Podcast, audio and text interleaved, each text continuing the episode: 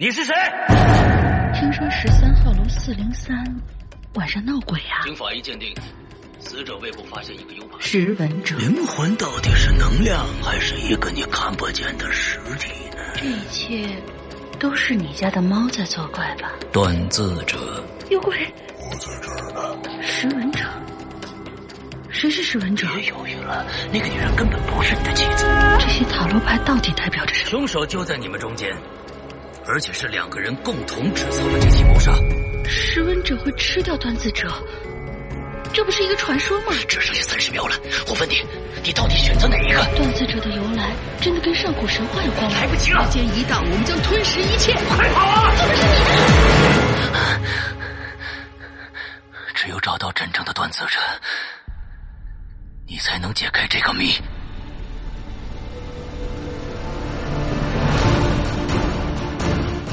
二零一九《鬼影人间》识文断字征文季即将拉开序幕，五月十三日起至八月十二日，我一个识文者将在这黑暗的古堡等待，等待你们这些断字者的到来，并盼望着你们将那些古灵精怪的脑洞、紧张刺激的情节、千姿百态的人物，用你们手中的笔。锻造出旷古烁今的伟大故事。我知道你们在等一个机会，而我一直在等你。二零一九《鬼影人间》识文断字征文季投稿，请发送至邮箱鬼影人间艾特新浪点 com。更多详细咨询，请关注“鬼影人间”新浪官方微博置顶帖。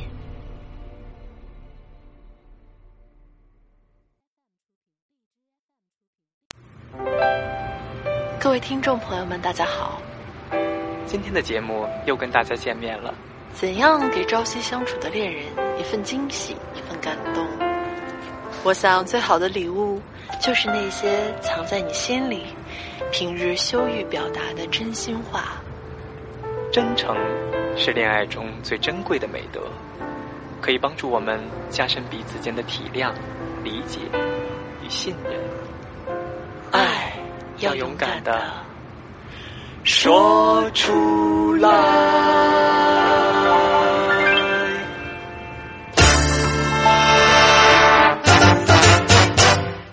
你这么走了，还要求这么多，你怎么不上天呢？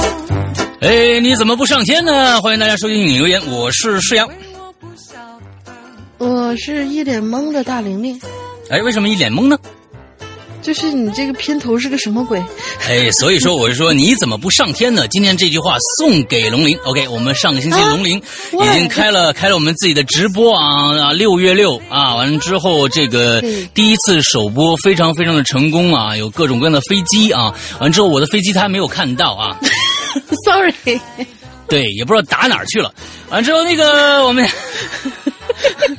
OK，我那个呃，今天啊，啊，今天是星期一啊，今天星期一，那么晚上呢，在我们的这个荔枝呃呃直播里边，依然会有大玲的直播。那么大大玲的直播呢，呃，会维持星期一和星期五两天，呃，跟大家见面啊，一千零一夜啊。现在呢，这个名字叫一千零一夜，但是大玲玲现在始终还在征集更好的名字，对吧？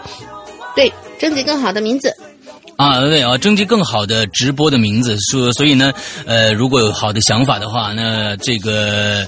呃，比如什么铃铛啊，这个什么之类的啊，铃铛说啊之类的，这样这样的非常幼稚的名字，大家可以提供给大玲玲哦，来看一下啊。这是我们上个星期最大的一个一个一个事情啊，大玲玲终于开开直播了，所以希望大家去支持一下啊。而且他讲的那个故事，那么现在目前来说只有两个渠道可以听到。那么首先是在我们的这个呃呃这个这个这个这个这个这个这个这个这个这个这个这个水果啊荔枝水果频道啊，那荔枝里边呢可以听到整个。个的呃，包括闲板的一些整个实况，但是呃，这个直播的实况，我们会跟我们的这个《扬言怪谈》是一样的，《扬言怪谈》是在呃视频直播，我们大玲玲是这个音频直播，我们都会保留前三集的实况，后边呢我们会两个星期之后删档，也就是说第四集开始两个星期以后就删档了，剩下的所有的音频剪辑都会在我们的会员专区的扬言里面放出。那么以后大玲玲呢也会有自己的专区，呃，大概我这个解释大家都听懂了吧？OK，没听懂的再听一遍。OK，好，嗯、啊，下就是面两说，啊，嗯你要说是前三集都留下的话，那我闲本就不应该那么多，就是给人感觉就是，嚯，不是说好讲故事吗？怎么都成闲本了？你这什么什么鬼？嗯对，对对对，闲白聊得好的话可以留。而且那天其实出了一丢丢的小状况，然后就现在我们就是保留了这一期相对来说要比较完整一点的这个节目，听起来就反正一开始的时候会有点怪怪的，大家忍一下。啊，喂喂喂是吧？就它嗯不是喂喂喂，就是它其实并不是一个非常完整的，呃，就是说。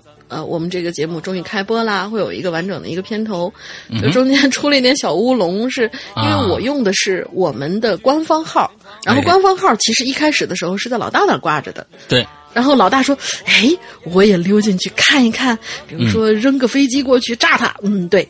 然后他就登上去了，结果登上去以后，咔嚓就把我给挤下来了。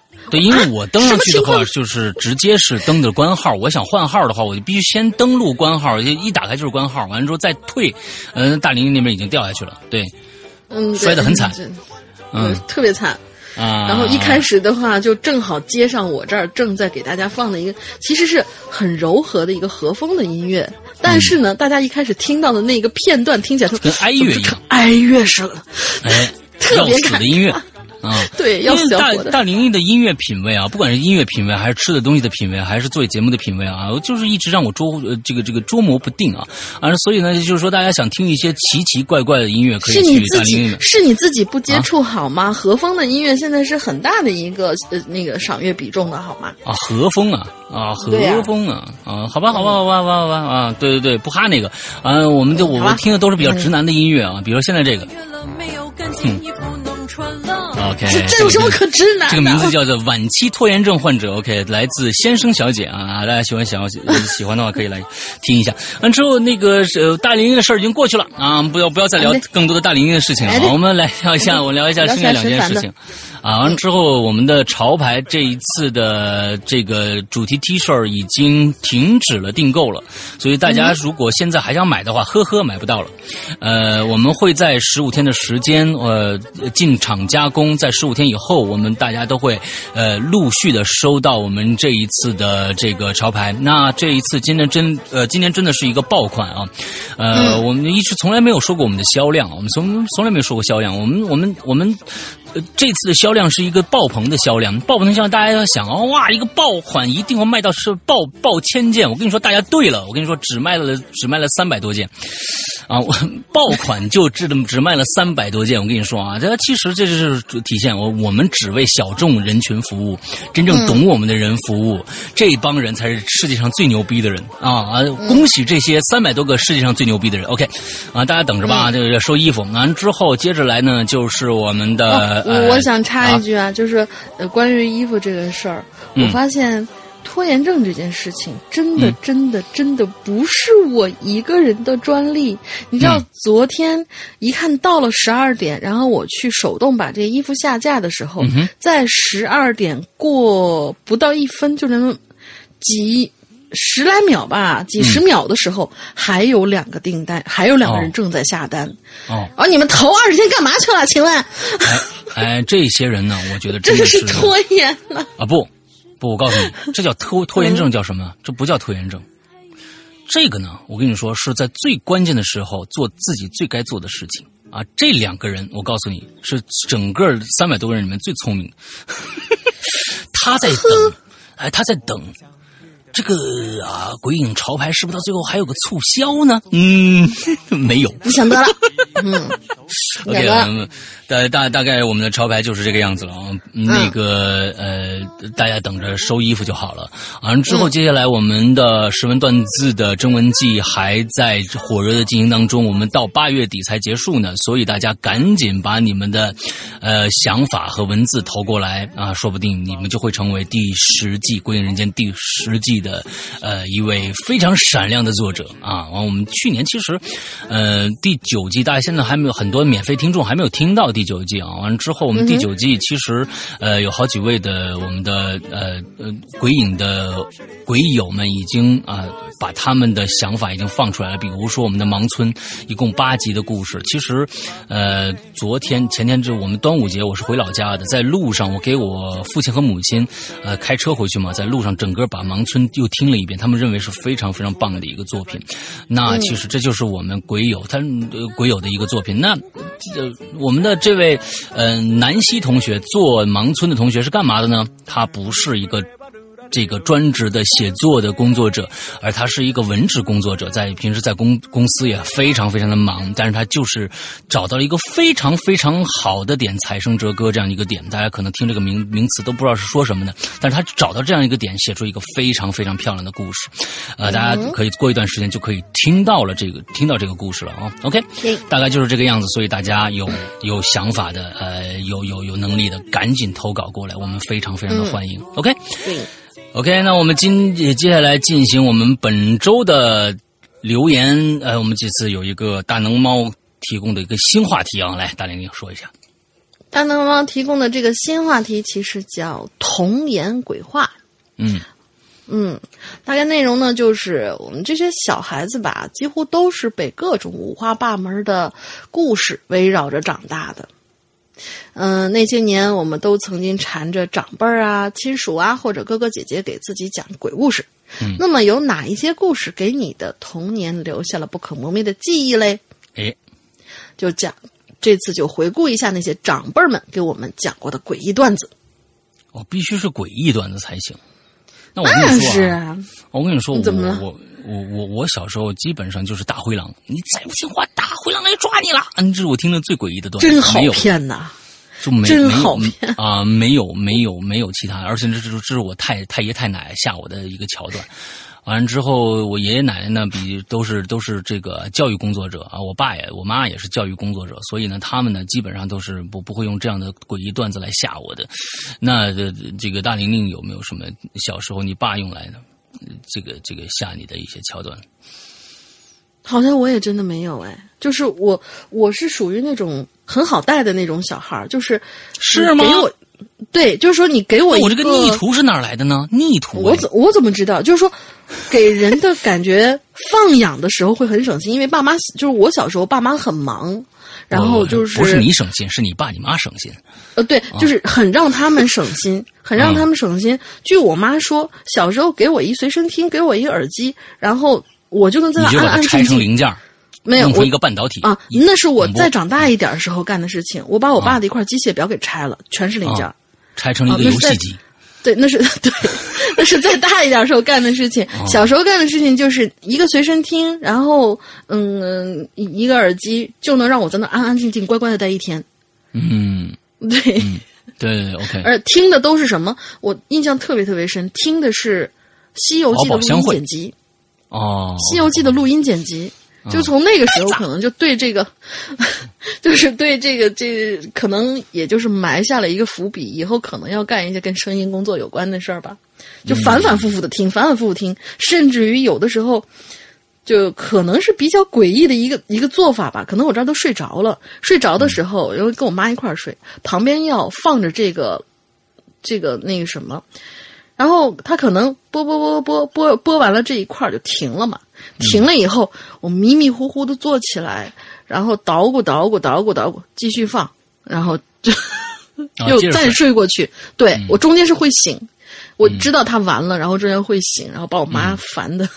啊，对对对，所以说呢，大林一个择偶的一个标准是必须会说《西游记》的段子，要不然他睡不着，而且他睡着你不能停，你必须一直说，要不然他会起来弄你。啊，那倒不至于。哦不不不不，哎，那那我们两个人都没有什么没有什么特殊的这样的一个经历啊，小时候，那我们看看啊，我们鬼友里面有没有什么奇异的一些 一些一些一些故事发生吧？来，我没看他们有没有跑题啊，不知道，因为我们就是号称三群的，就是叫叫什么四大才子：东方龙、赵曙臣、长安君和楼小楼。啊，楼小楼啊，对，就是这一次都，反正每每一次都有他们。哎，号称是的，哦 就是那个江南四大，就是平常出去花喝酒的那个、喝花酒的那种。嗯，来吧第。一位东方龙同学，山哥、龙丽妹两位好，各位鬼友大家好，各位鬼影大家好。为什么？蜀臣在人间手紧紧张的时候说的，各位鬼影大家好。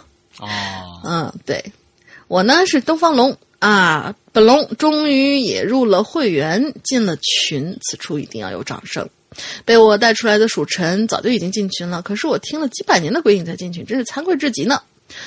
我正在加班加点的赶制作品，希望能多加一些，加入一些离奇、惊恐、悬疑、匪夷所思的元素，但也不要太夸张的期待。可能自己写的东西吧，自己看来一般，或许给别人看来还有一点点耳目一新的感觉。总之，我和蜀臣会继续加油的。啊，因为我上个星期说过啊，东方龙在写一个非常非常啊，让呃赵楚臣，因为赵楚臣那个那个那个呃，我们参加我们这次诗文断字已经入选了，非常让我非常震惊的一个作品啊，嗯，那个非常好。完了之后，他说东方龙的作品可能比他这个作品目前来说还要好，那我们真的特别，我我是特别期待啊，嗯，嗯，我也很期待。他说：“今天呢，就讲几个听来的真实故事吧。从小在河北听过很多老一辈儿啊讲的离奇故事，但是现在我听的最离奇的故事就是一个主播边讲故事，旁边还有耗子叫。Sorry，不不不不，我也不明白为什么。啊，那，那他说是，但是很多想不起来了，失去了很多素材。记得在姥爷那个年代，有这么一个故事，说的是河北啊有一座小石桥，桥底下有一条小河沟，是连着辽河的。辽宁的辽辽河，一到傍晚的时候呢，大家左邻右舍吃完晚饭，就会来到这个小石桥上坐着唠嗑，包括我姥爷。有这么一回呢，唠着唠着，就发现从那小桥的西面走过来一个东西。嗯那个时候天啊刚蒙蒙黑，这东西看着像人，胳膊腿儿啊都有，但是很细，个子也不高，也就一米多一点儿穿着一身白，但是没的脑袋。大家都看愣了，就发现这个东西啊，走啊走啊，走到桥中间时候停下来了，然后不知道从什么地方发出了一声刺耳的尖叫。这个时候，大人们才反应过来，然后一窝蜂全都跑回家去了。过了一段时间，大家就已经淡忘了这件事情。同一时间，同一地点，人们又去桥头坐着唠嗑，结果唠着唠着，那个玩意儿它就又出来了。但是呢，他走到桥边却没有上桥，只是在桥边站着不动。我姥爷说：“嗯、可能是人太多了，没赶上桥。”唠着唠着，那个东西它居然又出现了，但是这一回他走到桥边儿却没有上桥，只是在桥边站着不动。我姥爷就说：“嗯，兴许是人太多了，没赶上桥吧。”嗯，然后那家伙就又在众目睽睽之下又一次尖叫了一声，之后就突然消失了。反正打那以后啊，再也没有人敢到桥上去、桥头上去唠嗑了。后来听大仙儿说，有可能是白魔，白色的白，魔鬼的魔，不是那个馒头啊。它是它是一种说仙不仙、说妖不妖的东西。其实不招惹它，它不会害人，反而有的时候人，反而有的时候人多，人多他嗯人多，他反而还挺害怕的。现在想来，我估计啊，就是一种还没有修成仙的、嗯、某种生物吧。估计在这桥边找，我脑袋呢？脑袋咋没了呢？没脑袋我咋地成仙儿呢？嗯。还有一件事呢，是河北十里八村都家喻户晓的，一些上了岁数的人都知道的。因为这件事儿大约三十多年前发生的了。大家都知道啊，在东北的冬天真是嘎嘎冷啊，而且几十年前东北的冬天是更加的冷，冷的大地都可以被冻裂的。说不好听的，真是出去什么嘘嘘啊、便便啊，都随身得带一个木棍儿或者镐头。嗯，因为尿一半说不上来，就能冻住，就地上冻出一条水柱，你就得拿木棍儿敲。然后便便的时候，你就得用镐头帮别人把别人的便便敲碎，你才能蹲下去，要不然呢会扎了屁股。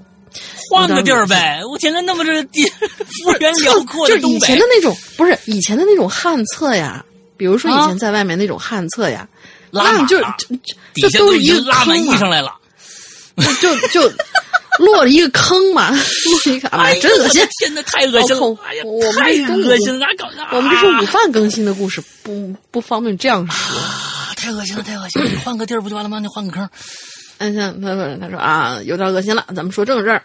嗯，那时候有一户人家姓杨，夫妻俩带着一个八岁的女儿一块儿生活。他们一家人品行啊特别的好，所以邻居对他们也不错。有这么一天晚上呢，丈夫就带着女儿去别人家玩儿，到了很晚才回来。可到家一看，这妻子躺在炕上啊，一动不动，嗯，没了呼吸了。地上的炉子里头木头也早已经烧成了炭状，正在冒着轻微的烟儿。那时候村里也没什么门诊、医院啥的，只有几个懂点医术的过来看了看，说呀，可能是妻子想把屋子烧热，等着丈夫女儿回来，但是不经意间睡过去了。门窗紧闭，炉子明火灭了，被散出来的一氧化碳给毒死了之类的。总之，爷俩伤心了半天，伤心后悔，大哭了一场。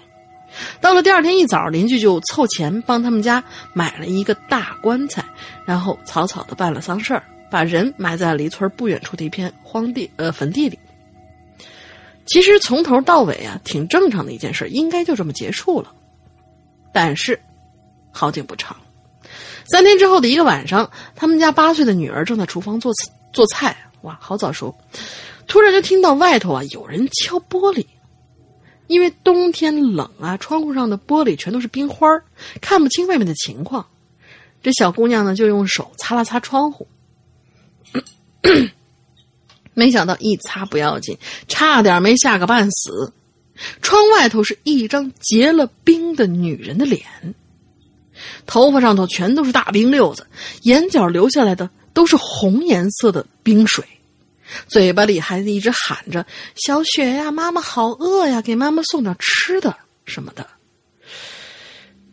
这女孩名字就叫小雪，这个时候就连滚带爬的冲到屋里头去喊她爸爸。可他爸来了之后呢，却什么都没有看到，推门出去也没看见人，然后就说了他女儿一顿，说妈妈已经不在了，你别胡思乱想。之后的三天里。一到晚上那个时间，小雪就总能看到她妈妈顶着一大头的冰溜子来找她要饭吃。到了最后，实在受不了，又跟他爸爸说。他爸爸虽然没看到，但是这几天呢也觉得很奇怪，就找了几个人在屋子里头一直盯着厨房的窗户。果然，一到小雪做饭的时候，她妈妈就又出现了，还是在那喊着“小雪啊，妈妈死的好惨，妈妈好饿”之类的。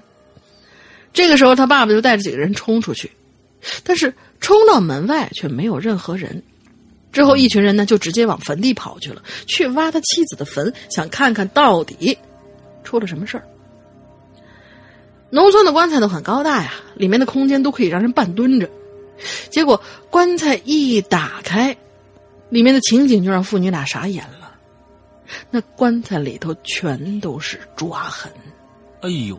小雪的妈妈低着头，正坐在棺材里头，身体已经冻得比石头还要硬，头发上头满是冰霜，眼睛、鼻子、嘴混着眼泪和鼻涕，已经冻成了冰柱。两只手紧紧的抓着一块上海牌的老式手表，那是结婚的时候小雪的爸爸送给她的。嗯，顿时父女两个就跪倒在棺材里头，嚎啕大哭。后来听人说啊，小雪的妈妈虽然是中了一氧化碳的毒，但是没有死透，被埋了之后呢，在棺材里头又活了过来，但是出不来了，连哭带饿，最后是活活冻死在棺材里的，真是悲剧一场。所以说，在农村呐，人死之后要在家停尸三天，其实也是有道理的。在医疗条件不允许的地方，人煤气中毒或者喝农药而死，也不一定能用肉眼一一下子看得出来是不是真的死了。中毒不深或者濒临一种假死的状态，停尸三天，有的人真就一接地气儿和新鲜空气，他就会缓过来的。嗯，而现在河北一直有一个疯子，小的时候我总能看到他，他手腕上戴着一块上海牌的老式手表，据说他就是当年的那个小雪。嗯好了，就写到这儿吧。祝石羊龙鳞摆脱不侵，长命百岁，拜拜。啊，我够呛了，龙鳞早就做到百毒不侵了。啊，对，嗯，咱们下一个故事啊，呃，嗯就是四大才子第二个啊，赵曙臣啊，赵曙臣最近的曝光量非常非常的大啊。嗯，对，呃，山哥好，大人好，我是三群的山治赵曙臣，我又来了。话说，喜欢鬼影、喜欢龙鳞的各位，你们有福了。上周四，鬼影迎来了一件本世纪最重磅的大事，我们的大玲玲终于直播了，撒花撒花，而那个呃撒的是什么颜色的白花可以啊？嗯而龙鳞居然选了一个超长篇，对他选了一个超长篇。你现在说一下，嗯你讲的是什么故事？嗯，叫做我在泰国卖佛牌的那几年，哎，他选了一个我在常非常有意思。没错，我在泰国卖的那几年，完了之后，这嗯对可是，这可是表明了他准备打持久战的决心呐！哈哈哈，讲的非常非常的棒，我也认为确实是得到了我的真传啊，确实很好。我在那边上面听了差不多很长的两三秒钟的时间，我就认为是这样子的了啊，反正非常好，大家两三秒钟就受不了。了，然后走直接走了是吗？啊，没有没有，挺好挺好，真的很好，而且他这是大玲玲第一次跟我一样在直播里面同时加音乐音效的这样的一个一个第一次做的，我觉得是我是认为是非常非常的棒的。大玲玲自己有时候自己对自己没有太多的自信心，但是他自己真的是愿意把这件事情做到他所能做到的一个极致，那我认为已经做得很好了啊！啊，作为我我作为师傅来说，非常非常的欣慰啊！大家今天晚上星期一和星期五晚上九点钟荔枝的直播，只要你关注了“鬼影人间”的这个我们的官号，到时候你一进去就能看到直播的这个东西，你点进去就能听到大林的声音啊！啊，之后他会最后说：“三群永远是你最坚实的后援团。”嗯，这段时间的工作比较忙，嗯啊，你我插一句啊，就是其实我发现就是，嗯，当天晚上其实我有到各个群里面去溜达一圈，想看看大家对这次直播的反馈是什么。结果嗯大家给我的感觉就像是，就是你你知道那种以前老母亲送儿子去战场，儿子终于凯旋回来的时候那种感觉。群里面所有的群里面所有的人还是，儿子？我是儿子啊。哦，好，嗯 群里面那些真的都是抹着眼泪，哎呀，大玲玲出息了，你终于回来了。嗯，挺好，挺好，挺好，就那种感觉。特别、特别特别有趣，但是特别温暖的那种感觉。嗯嗯嗯嗯，大家反正大家咱都去听一下吧啊，嗯，这段时间工作比较忙，然后又是各种学习、听课之类的，搞得脑子里特别特别的乱。这一次呢，就说一个短一点的吧，这其实也不短啊，我看一下这嗯字数字数也不多啊，不是也挺挺多的，嗯嗯，他说我十来岁的时候，跟父母回我老家吉林省四平市探亲。嗯，那儿啊是我爷爷奶奶的故乡，所以所谓的亲戚都是什么姑奶呀、舅爷之类的长辈。换了个新的陌生环境呢，我也不太爱说话，每天都闷闷的啊。那个索性呢，有几个同辈的哥哥姐姐呢带着我玩，才让我的这个探亲之行不那么枯燥。哎，就有这么一次，我们这些孩子聚到一起聊着聊着呀，就聊到了关于这个灵异的这个话题上了。时过境迁，其中大部分的故事呢，我已经淡忘了，只有一件，我到现在还是记忆犹新，每次想起来都是毛毛的。哎，事情是这样的，说当地的村子里头，临近过年的时候，有这么一户人家的男主人。哎，就召集了几个亲戚朋友聚到一起打麻将。屋子里的牌局打得火热，可不知不觉呀，外面可就下起大雪来了。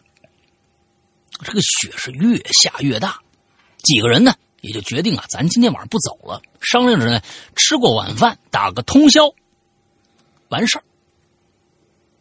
这几个都是老爷们儿，大烟枪，手里烟卷是一根接一根的，屋子里头啊早就乌烟瘴气了。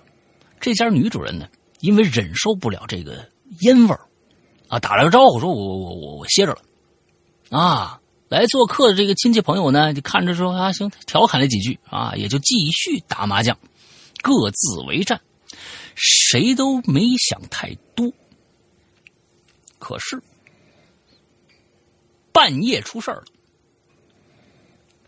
怎么呢？这几个男的呀，麻将从是从白天打到半夜，体力也撑不住了，互相研究了一下，说想说时间也不早了，得嘞，咱也洗洗睡了得了。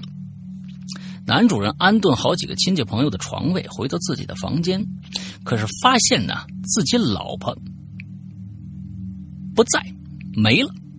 心想可能出去方便了，那个村子里头人可能都是到院子里方便去了，也没在意。嗯，可是躺下来足足半个多钟头，老婆就没回来。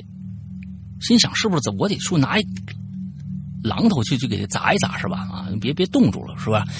哎，这个时候就发现他了啊，嗯，男主人发现事情有点不对头了，拿着手电在外面找了一圈没找着。然后出门找。现在呀，外面这雪已经停了，积雪呢，现在已经能没过脚面了。而门外的雪地里，就看着啊，有两排脚印男的就顺着这脚印找，发现自己老婆不在茅房，而这个时候屋子里的一个朋友也披着大衣出来了。他就问清楚你干嘛呢？还说老婆不见了。啊，就决定呢，跟这男主人一起出去看看。俩人借着手电的光，在夜色里的这个雪地里寻着这个脚印是越走越远。慢慢的呀，哎，他们就发现呢，这脚印已经出村子了。男就慌了，第一个啊，他意识到说，按照妻子脚印的方向来看。他老婆已经走进了村子里的一片林子。第二，男主人有一种强烈的预感，怎么呢？老婆出事了。接着他一边喊老婆的名字，一边加快脚步。他的朋友呢，紧紧跟在后面。突然，这男主人就停下来了。那个朋友赶紧凑上去问：“你哎，怎么走了呢？”结果。男主人晃了晃手电，指着雪地上的脚印说：“呀，哥们儿，你看，脚印没了。”果然，雪地上两行清晰的脚印突然莫名其妙的就没了，周围都是皑皑的白雪，没有一丝多余的痕迹，更不见那个妻子的身影。怎么会这样呢？这男主人自己想：难道自己的妻子就在这个地方凭空的噗就消失了吗？哎，男主人不甘心，站在原地呀，用手电在周围照来照去。突然，你看我们咱们这个故事，你讲的就是突然，你知道吧？没有突然的故事，就就恐怖故事就不就不好听。突然，你看又来一突然，俩突然了。灯光照在了左前方远处的一棵树上。俩人看着那树就坐地上了，因为他们清楚的看到男主人的老婆居然就挂在那树杈上一动不动，而且怎么着？大家觉得好像上吊了是吧？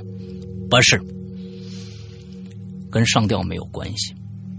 这个体位非常的奇怪，怎么呢？两根树杈子夹着女人的头。那女的的脸早就变得铁青了，舌舌头外伸，堵在张开的嘴里，两颗眼珠子快要瞪出来一样，盯着地上的俩人。男人当场就被吓过去了，朋友一溜烟跑回村子找帮手去了，把这男的呀硬是抬回去了。第二天天亮，才敢来收尸。可是，就算是白天，他们也觉得太恐怖了。怎么的？那女的那个状态啊，实在是太可怕了，费了不少的周折。可是这女的到底怎么死的呢？就如这件事情所讲的，这里的疑点实在太多了。脚步既然已经消失了，那个女人如何飞到了十几米远以外的一棵树上的两根树杈之间呢？而且没有任何的外力和工具，女人又是怎么吊在那个树杈上的呢？一开始，那女人又是出于何种目的走出屋子呢？这些问题直到现在也没有定论。到底是道德沦丧，还是啊？请听本期啊，走进你大爷，好吧？嗯，好了，走进大爷这也分析不出来呀，这分析不出来。嗯，走进他婶，他二婶都分析不出来。我跟你说啊，好了，就是我，这是我儿时听到的一件事情，给我造成了非常大的心理阴影。最啊，这就是最后了。你没没说，哎，我还想解谜一下呢，没有解谜啊。最近还是最后还是老老样子，祝世阳哥越来越美，大玲玲越来越酷啊！归隐人间收拾长虹。对了，前一阵子呢，给我为了给我那个闺女啊置办生日礼物，求英子姐帮忙物色了一块玉。后来收到包裹的时候，我惊呆了，里面根本不是一块玉啊，是一块不透明的石头啊，奸商来的啊！没有，我惊呆了啊！没有没有，里面不但十六代有两传人傅十六也是很会做生意啊。啊，里面不但有两盒云南的特产点心，还有一串手持，是绿檀和白玉菩提的。啊，这个是给我的，我当即就带上了。大小正合适是给他的，哎，送给他的，嗯对，马上就想到之前跟英子姐语音的时候，这个姐呢问我身高体重，原来就是为了这个，实在是让小弟感激不尽。在此再次感谢这个英子姐，谢谢谢谢，我真的感受到了鬼影的这个温暖。这次是一个温馨，这是一个温馨的大集体，此生无悔入鬼影。没错。英子做嗯做生意，你如果你是鬼友的话，他真的会给你多多一点什么小装饰啊什么的，他真的是特别上心这在这一块儿所以我们本秉秉承着一个啊童叟无欺啊，完了之后嗯这个不不管你怎么着，我们还多给你点这样一个精神啊。嗯，我坏了，我跟你说这段是不是得剪了呀？说你这英子英子这样一说，是不是得每个人都得弄这个呀？他其实就是想给赵神多一点，完了之后别人要是买的话，你要没有的话该怎么办呢？那不赖我们，反正我这儿把英子姐的那个微信号给你们了啊，幺五零零五幺七零八七，你们自个儿想怎么定制，想怎么欺负英子姐，随便怎随便骚扰她。这一下坏坏了，你你说这事儿，你本来说不是每个人都有这种特殊待遇的，是吧？哎，大大家现在其实不是为了买东西，是为了特殊待遇。你就像跟那个什么似的，去一饭馆去一饭馆，给我来来来来来碗米饭，你这儿啤酒都免费是吧？对对对，免费，来来二十瓶啤酒，我要你。完了去那儿你 拌米饭吃，给我来一来碗，就来一碗卤，不要钱的。啊啊，对对对，就是这样的，你就会老那个英子赔死啊。不过呢，确实啊，呃，幺五零零五幺七零八七对吧？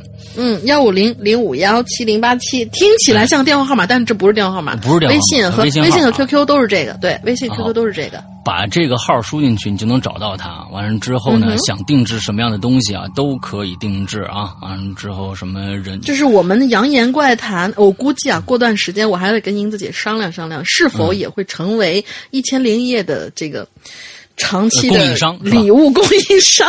哎，供应商特别特别重要啊。那个长，因为我们现在基本上我们扬言怪谈的礼物百分呃一半的礼物基本上都是英子提供的。嗯，对。啊对对对，他做另外一半，另外一半是是我师娘提供的，所以你们想想这分量，哎呦天哪！啊，对对嗯对，有一些这个什么什么电影的衍生品啊，都是对对对，哎对，嗯差不多就是这样的一个状态啊。好，那接下来啊，下面一个啊，我们的江南三群的江这个这个三群四大才子的第三位啊，第三位来，第三个祝枝山，也就是长安君。嗯为什么非要让他祝枝山呢？嗯，对，师太长安君，他又是呃一贯的习惯，在前面有一首定场诗，名字叫《思年少》。蒙尘旧照从前意，只是青葱换不回。你可以换点韭菜。往日银河终渐冷，凌寒寄雪一枝梅。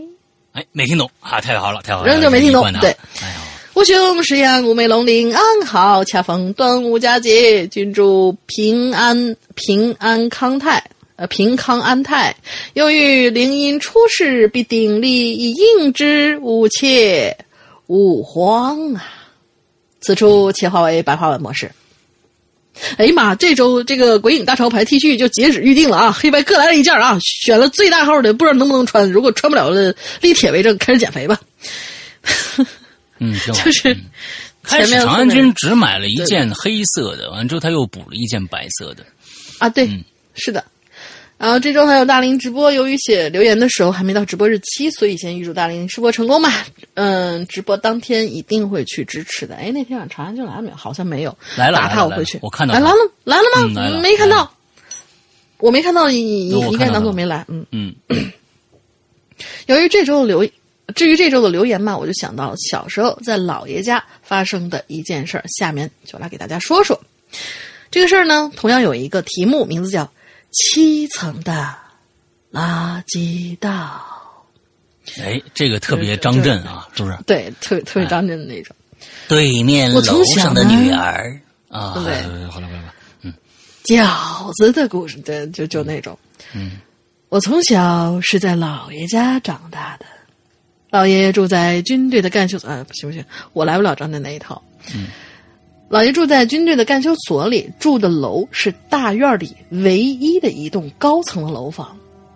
这件事儿就是发生在这里的，看样子是挺高的啊，毕竟这个七层已经在在当时应该也是不算低了。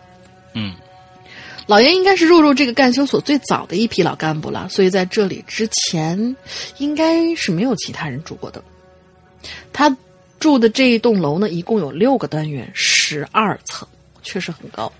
每个单元每层只有两户住户，老爷家住在四单元的七层。由于每一个单元呢都有电梯，所以各层的结构大体都是一样的。就是从电梯出来，紧靠着电梯左手边是一个倒垃圾的一个小隔间还有就是通往楼梯间的门，出了门就到了单元的楼梯间，而电梯的右手边就是对着的两户人家。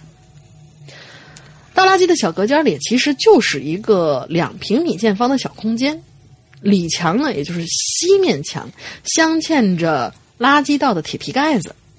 嗯，打一般就是打开盖子，把垃圾道扔到呃垃圾扔到垃圾道里，垃圾就会顺着垃圾道顺到那个底层的垃圾间儿。呃，这是老式楼房里边的，我啊们小时候倒垃圾都这么着。嗯，嗯，对。但是呢，很奇怪的一件事情就是，这老爷家倒垃圾从来都不在七层自己那个垃哎，圾隔间里面倒，而是通过楼梯间上或者下到八层或者六层的垃圾隔间里去处理垃圾。哎，这个就很奇怪了。我小的时候对于姥爷家这个奇怪的行为一直不是很理解，我就去问我姥姥和大姨，但是他们却总是用各种话给搪塞过去。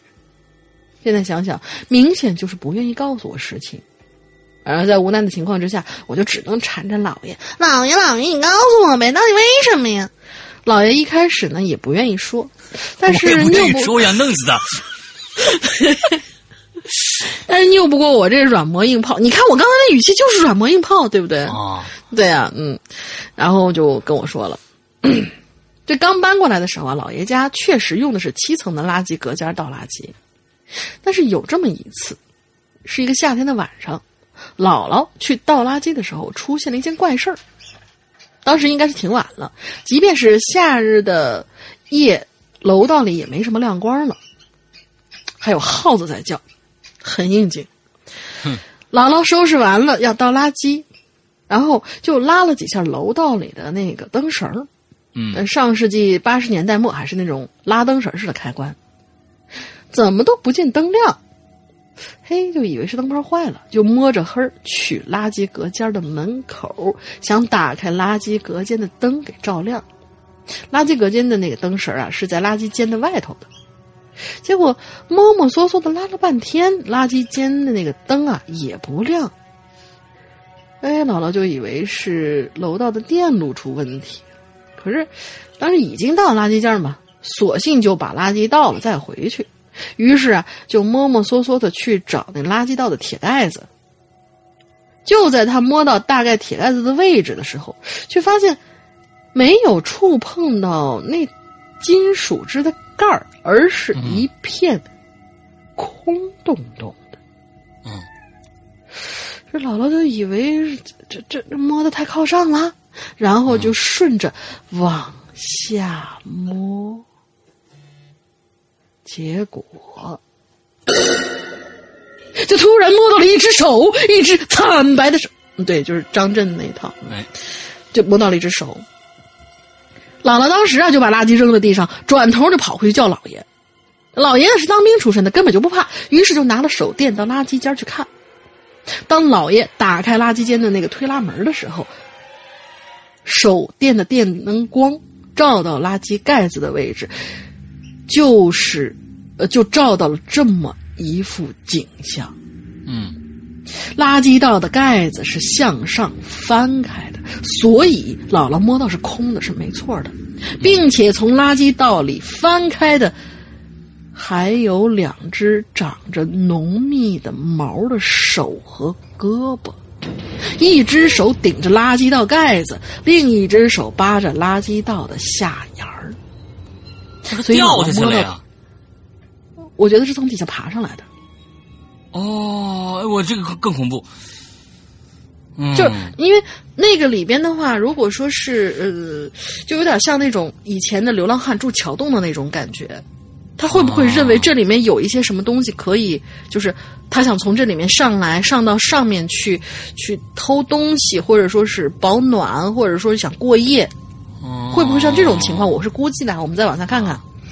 所以姥姥刚才摸到的手啊，就是这只手。反正姥爷当时也吓坏了，赶紧就回了家了。但是第二天早上，姥爷再过去看，楼道和垃圾间的灯啊都已经修好了，而且垃圾道的盖子也盖上了，也没见过什么长着毛的手，只是昨天晚上姥姥要倒的那一袋子垃圾不见了。起初，老爷还以为是对面爷爷早上，呃，倒垃圾的时候顺手就给扔了。但是问过对门的爷爷家，他们家今天早上根本就没出来倒过垃圾。老爷说到这儿，就意味深长的看了我一眼，嘿嘿一笑，就没有再说下去了。嗯我小时候一直被老爷讲的这个故事震撼着，不敢推开那间垃圾间的门儿但是随着年岁的增增长，我觉得老爷讲的这个事儿有点危言耸听啊。于是八岁那年夏天，我就好奇的打开了那道门。当时很奇怪，我记得是很清楚的啊，垃圾间的那个推拉门，一开始我无论是往里推还是往外拉，就总感觉会有一股子反力在跟我对抗。嗯后来呢，我这小皮子这倔劲儿，不是小小孩子的脾气，小孩子的脾气就上来了。随后卯足了劲儿，一脚就把那门给踹开了。这个时候，我就看到了交叉贴在两道，呃，交叉贴着两道黄符，在那垃圾道的盖子上。我那时候啥也不懂啊，也没有什么敬畏心，就看着吧，什么鬼，就把那黄符啊直接给撕下来了。那当然，后来我还是找胶水又给粘上了。嗯反正打开垃圾道的盖子看了看，就发现里面黑洞洞的，也不知道里面有没有贼人，也不知道是不是巢穴，反正泛着一股子垃圾的那股子味道啊，就看着有点儿，嗯、好吧，我毕竟还是个小孩儿我会觉得有点不寒而栗。总之，我觉得会不会有可能我一眨眼之间就会从垃圾道里伸出来一只长着毛的手呢？嗯而垃圾道的更深处，会不会还有其他更多的手，或者那个手脑袋的那个手呢？虽然我把贴着的黄符揭下来以后也没出什么事儿，但是现在想想，嗯，其实还是不太妙的。到了后来，我上高中时候才了解到，老爷家大院的这片位置是位于 B 市 B 市的 D S 们，声调？你为什么改了个声调？突然啊，就我我我在想，我在说我我在说我在说的是普通国语，而不是那个香港国语。香港国语就是，哎，你坐哪凳啊？我坐 B 栋啊，我坐 C 栋啊，对不对？因为我们就是说呃，就是哎，你住哪儿我坐 B 栋，对不对？啊，咱们说的是标准国语嘛，对吧？啊，好吧，嗯，对，你就反正少看 TVB。嗯，这片位置啊，位于 B 市的 DS 门德胜门，是吧啊，对，？DS 门大概那就是北京市嘛，德胜门外的一个地界儿。那过去都是古战场，边上的公园在修建的时候，也许挖呃也挖到了许多的遗骸，不知道这跟老爷讲述的这件事儿有没有什么联系？另外，老爷家的大院附近还是有其他的不少的部队大院的，是不是也是为了用军人的阳气去压制什么呢？这就不得而知了。嗯现在我的姥爷和姥姥都已经作古，而那个垃圾间也在前一阵子的老楼改造中被拆除了。留给大家的也只有我上述讲到的故事，还有就是你闭上眼，在黑暗中对那个垃圾道无尽的遐想啦。嗨，我干嘛想那儿啊？嗯，不想。哎，不是，我们家呃这这咱们先念完，念完以后我也要讲一个就是跟垃圾道有关的一个事儿。嗯嗯，今天的故事就讲到这儿吧。祝大玲玲首播成功，然后山哥扬言长红。你看看，你看看人家扬言是吧？这多牛掰的一个名字，而且一宣传出来以后就朗朗上口。啊你，说我这节目怎么就是个这么破个破名字呢？千零一零一亿页零亿页零亿。零大一千啊，千零零亿亿叶。行行行行行行行行，别都没法叫。对，别别别绕吧了，就是嗯。所以，我们还是要长期征集名字的。嗯，对。P.S. 话说，大玲玲的直播栏目有没有名字？对呀，我们就在讨论这个问题嘛。嗯，就。其实我那个名字是一个备用的一个名字，呃，老大当时说的是万不得已的情况下可以用，但是不推荐。哦，我真是嗯觉得一千零一夜啊，我这这个蛮蛮蛮漂亮的一个名，挺雅致的，挺配大龄的。但是就是说缩缩写啊，就就没有办法缩下来。对，所以就还希望大家有更好的吧啊！希望大家大龄一夜，大听起来那么怪？北京一夜，大龄一夜，怎么听起来那么怪？北京一夜听起来是豪情壮志，跟你讲那个故事的感觉特别像大像龄一夜。就大林一夜听起来就像什么？你打那个你你那个故事就是那个我太去泰国卖的那啊 反正不太正当那么个职业。啊，对你这不不好不好不好不好不好不好不好，我我再想想，一千零一夜我觉得挺好的啊，嗯，挺好挺好挺好挺好挺好挺，嗯。然后好。我要给大家讲一个，就是插播一个，我尽量简短啊。嗯，一个垃圾跟跟垃圾道有关的一个事儿，是当时我们家住的那个是一旧楼，然后也是有这样的一个垃圾道。我们家当时住在三楼吧二楼，嗯，但是呢就是哦对，反正是距离一楼其实是很很低，距离一楼很近，反正就不是二就是三。结果呢，过年的时候有那么一天晚上，就是大家收拾完了、拾掇完了，就开始要跨跨年了嘛，开始要守岁了。结果我妈说：“那我就在那个，因为咱们说是正月里不动什么，不扫垃圾，不动剪子，什么这个不动那个不动的。我妈就说是呢，赶在跨年的之前晚上，把最后家里收拾一点乱七八糟东西拿出去扔掉。结果就在我妈拎着垃圾袋儿往下走，她是下到二楼跟三楼，哦，对，是二楼，二楼三楼之间那个半层，那是一个垃圾道的一个门。对，她打开那个门往下扔的一瞬间，我们在屋里，她下楼的时候肯定是要家里那个光照出来一点儿，然后就不关门嘛，上来以后再把门带上，这样的一个习惯动作。嗯，结果我跟我爸在屋子里边，就突然听到我妈在楼底下一声尖叫，巨大的一声尖叫，就是这样下去扔个垃圾，怎么回事儿？啊然后我们两个就一起当当当跑，我跟我爸两个人跑下去，我就发现我妈坐在地上，捂着脸，啊说怎么回事儿？嗯，垃圾道那个门是什么样？什么什么状况？我已经忘了，但是我妈当时回家以后是灰头土脸，然后两个眉毛好像给烧没了。是是怎么回事呢？是有应该是有人在底下焚烧垃圾，啊，然后我妈这儿哦不知道，对我特别其实挺不道德的。住几楼啊？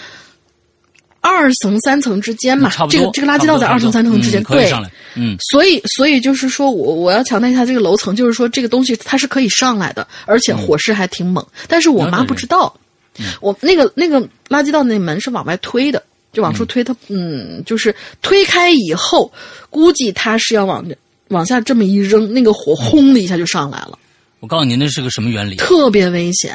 嗯北方的孩子啊，嗯山西、河北，嗯这东北也有啊，东北也也挺多的。大家都吃过火锅吧？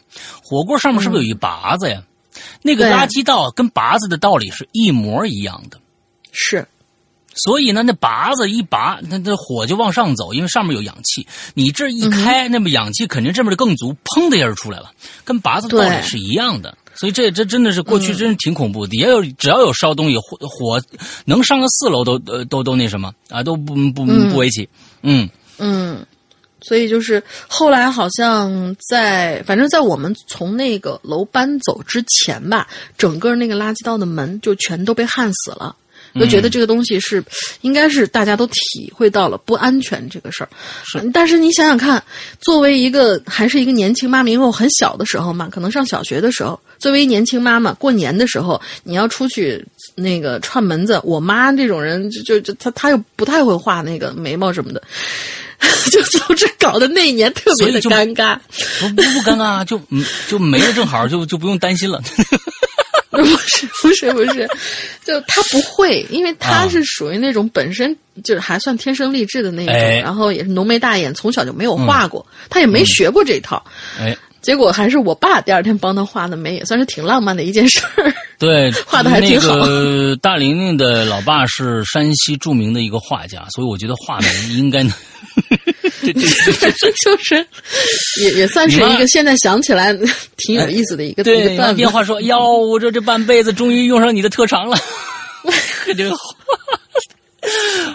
就是没想到，没想到哎第一次，以前都说是那个叫叫什么来着，呃，丈夫给妻子画眉，这是一个很浪漫的一件事没。错，没错，没错。但是没想到，到了我们家，这是一个啊，我 变成了一个很特别好，啼笑皆非的一个事儿了所以。现在每次啊，就是张那个那个大玲玲家里有一个一个一个传统，就是每次出门，哎，都是大玲玲爸爸给妈妈画眉，呃延续这样的一个。他们觉得哇，真的棒啊！就是那倒没有，那倒没有，就就还好了。到没没多长时间就就就长出来了，就就还行。啊 对对，嗯，好吧，我们下一个啊，就我们四大才子最后一个娄小楼，而娄小楼呢，他开始跟别人斗气儿了。啊，嗯，嗯，哎，拉着斗气儿了。我所以说，现在罗小楼，我跟你说，你不要跟别人斗气儿，你跟自己斗一个气儿。你的今年的征文稿子还没有交上来啊，你的还没有交上来，哎所以赶紧加把劲儿啊，别跟长安君啊斗气儿。咱们看看啊，楼上长安君老哥又写了一首应景诗，我是实在看不下去了，于是呢，我也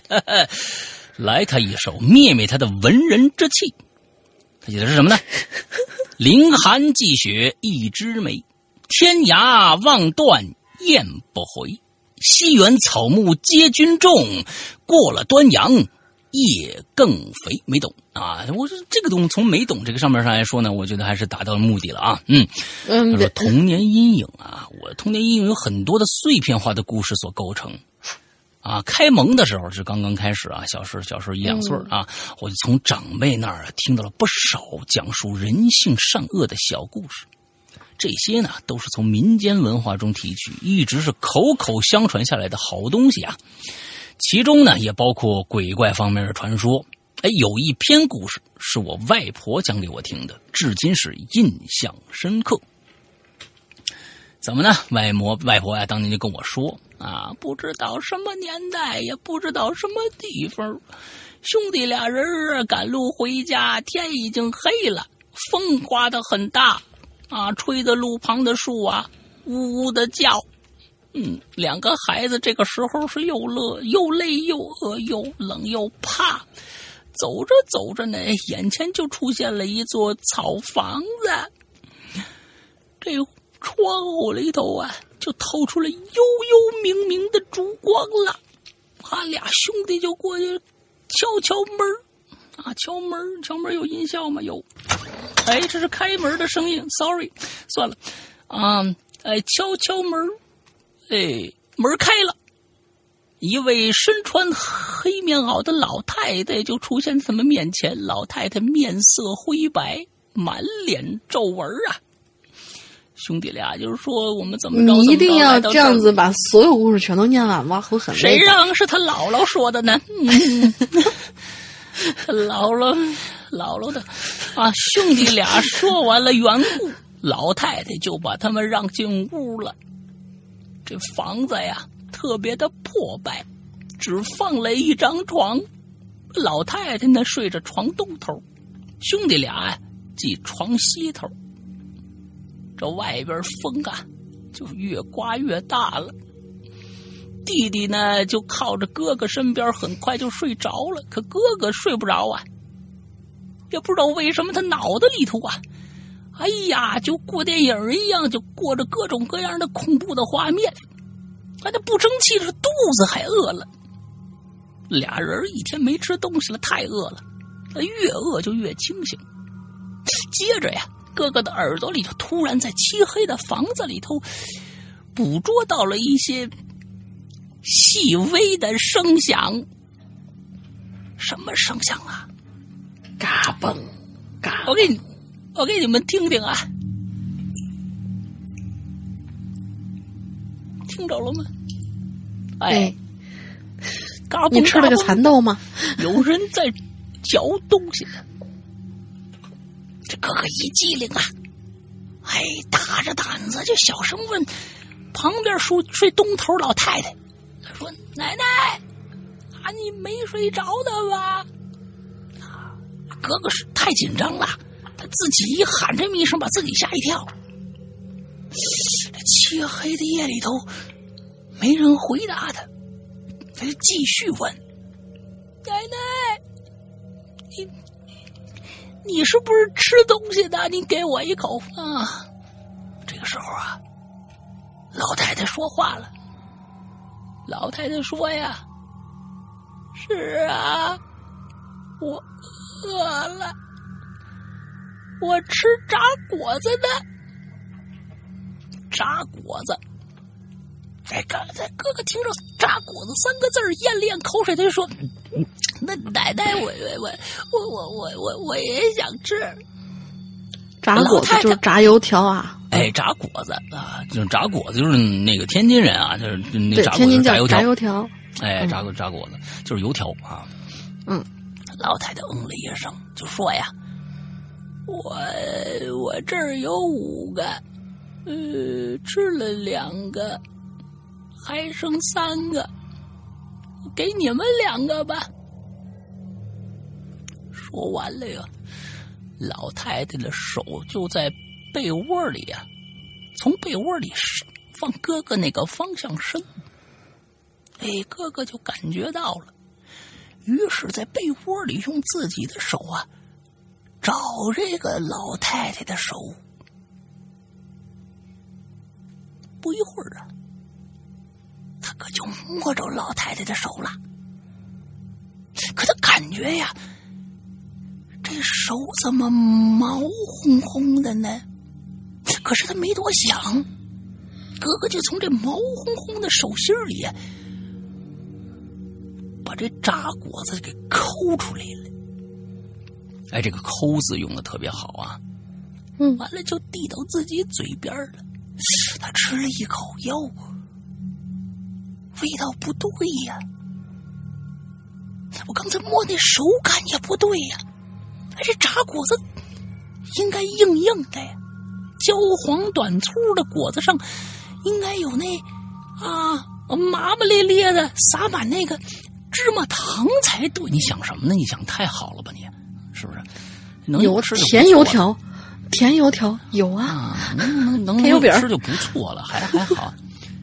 可这手里的东西啊，软软的，有弹性，摸了摸，上面居然还有一小节那么个硬硬的壳。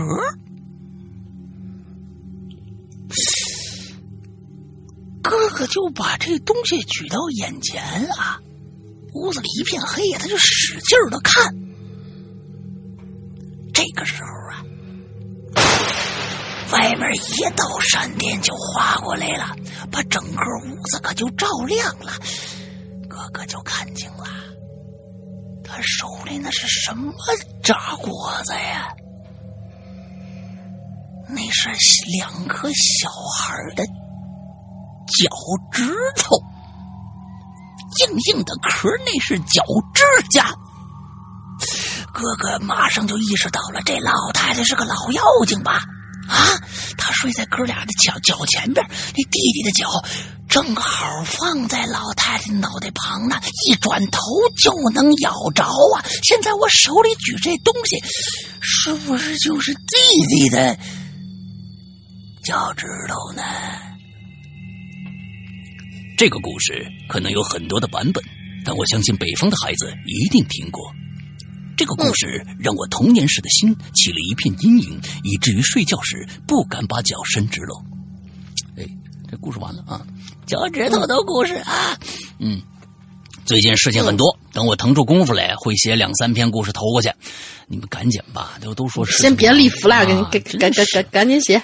端午安康，祝二位朋友以及万千鬼友，也包括我工作顺顺利利的。好，谢谢楼小楼。嗯哎，嗯，下一个啊、你要说这个故事的话，我也听过，呃然后是我没听过讲的。我没听过。我我还真听过，我还真听过，就是嗯是、就是那种什么小姨姑姑之类的这一种嘛，就家啊里的一些、呃长也是也算是长辈亲戚，然后才想起来。嗯，下一位就是我们的话题提供人大能猫，不是大熊猫啊，大能猫没爪儿。石阳龙鳞，你们好。上期话题啊，因为字数太多了，没有被读到。你们一直说让我改一改，发在这期话题会优先读到的。嗯，没有关系啦，这期话题本来也是我自己提供的，刚好有个小故事符合话题的内容。上期那个妈，嗯，我以后留着有机会修改了再分享出来，辛苦大家了。嗯，这个故事是在我小学六年级时候一个暑假的傍晚，我呢在院子里跟小伙伴乘凉的时候，听楼上的邻居雪儿姐姐讲的。嗯这个雪儿姐姐呢比我们大六岁，典型的学霸，理科生。她是我身边第一位真正考进清华的童年榜样。为了确保故事内容的准确性，今天早上我还专门跟雪儿姐、呃、雪儿姐姐视频电话了一下，再次回顾了这个故事的内容。好认真，理性的他至今都相信这个故事还真是有可能发生过。哎，你看看啊，这个我觉得严谨的态度值得我们大家学习啊。嗯哼，嗯，此刻夜幕降临，我敲打着键盘，把这个与我无关却又似乎与我生活息息相关的故事分享给大家。先介绍一下我自己，我呢出生在大玲玲读大学所在那座城市，出生在这座城市的八十年代末。九十年代初的小孩子应该都有记忆，在我们小学的时候，每年的春天和秋天，学校都会组织学生们外出春游和秋游，其实就是把学生们组织在一起，然后坐上车去某某公园啊、植物园、动物园，接触大自然。嗯、为什么我的印象当中都是去那个烈士陵园扫墓呢？嗯我们就没每位小朋友，嗯，我们有出去，就就啊每次都是给那个刘胡兰扫墓，每次都是刘胡兰，对。每位小朋友当天的小书包里啊，都是装着各个家长准备的零食、饮料。呃自由活动时间，大家按小组坐在一起，然后分享彼此的小零食。聚餐之后，可以在老师指定的区域内自由活动。有时候老师组织大家玩老鹰抓小鸡、扔沙包这类集体游戏，有时候则是三五好友聚在一起讲鬼故事。哼哼，对，啊，我是吗？啊啊这大白天讲鬼故事也没意思啊。对，啊，我们的目的其实就是吃，对，对。我从小学开始就喜欢听各种的恐怖故事，而且我发现有此癖好的同学不在少数。你赶紧联系是不是是不是都是我们鬼友？赶紧啊赶紧，是不是都是我们鬼友？嗯 可就在我们五年级左右的时候吧，突然之间呐，这所有的小学和中学，呃，所有的小学，呃，我想多了，中学应该没有这种东西，所有的小学都取消了春游跟秋游，一直到好多好多年以后，才慢慢慢慢的恢复的。不少老市民都知道，取消春游和秋游是因为某个学校组织学生们外出的时候发生了学生意外身亡的事故，所以全市都取消了这类活动。哎，这个特别像我们现在的就是各级的呃，就是呃。他他喜欢，呃，就是斩草除根式的消除。他就因为一个学生可能因为某一个学校的某一个班级的某一个老师出现了个人身上的一点点的问题，他就取消了所有人的相关的这样的一个东西。他就觉得，哎，这样反正好好处理，就是我不让你们弄了，你们就不会再出这个事儿了。哎，对哦，啊，特别特别的遇到这种，这其实是一个最不负责的一个做法。灭绝式的这种，哎，灭绝式的，哎，都处理，嗯，反正在当时那个年代，通讯没有现在发达，再加上学校也想息事宁人，所以很少有人知道这次事故的真相。可是越是掩盖，市民们就越是好奇呀。而纸终究是包不住火的。关于这次事故的传闻也有好几个版本，每一个版本都很耐人寻味。雪儿姐姐讲的版本呢，就是以下这个样子的。这个故事具体是发生在春天还是秋天，已经无从考证了。只知道出事的是一所本市还挺有名的小学。当时学校组织了五六年级，总共六个班的孩子一起出游，全程其实都是顺顺利利的。